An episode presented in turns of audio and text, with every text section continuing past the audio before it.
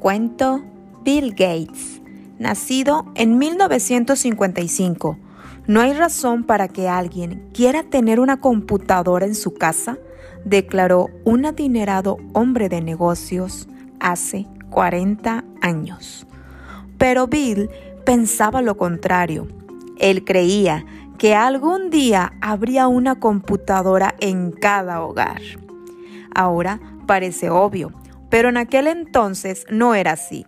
En ese tiempo, las computadoras eran del tamaño de un horno y no hacían nada realmente divertido. Eran tan costosas que solo las grandes empresas podían darse el lujo de tenerlas. Bill, sin embargo, tuvo suerte gracias a que su escuela hizo un trato con una de esas empresas. Los niños tenían permiso para usar computadoras algunas horas a la semana. A Bill le asombraron las posibilidades desde el principio.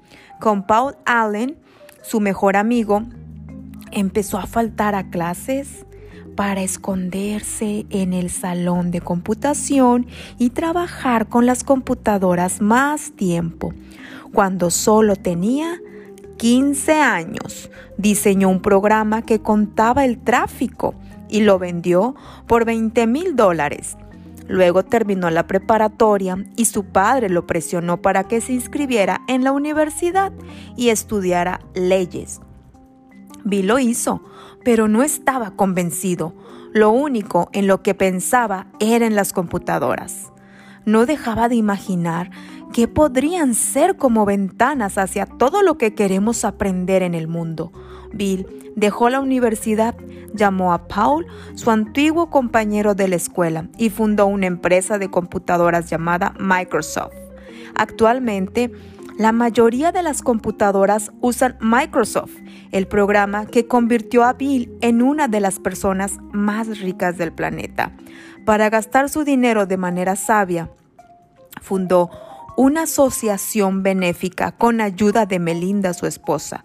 Juntos ayudan a gente de todo el mundo a tener acceso a agua limpia, alimentos, asistencia en casos de desastres naturales, educación, medicamentos y bibliotecas.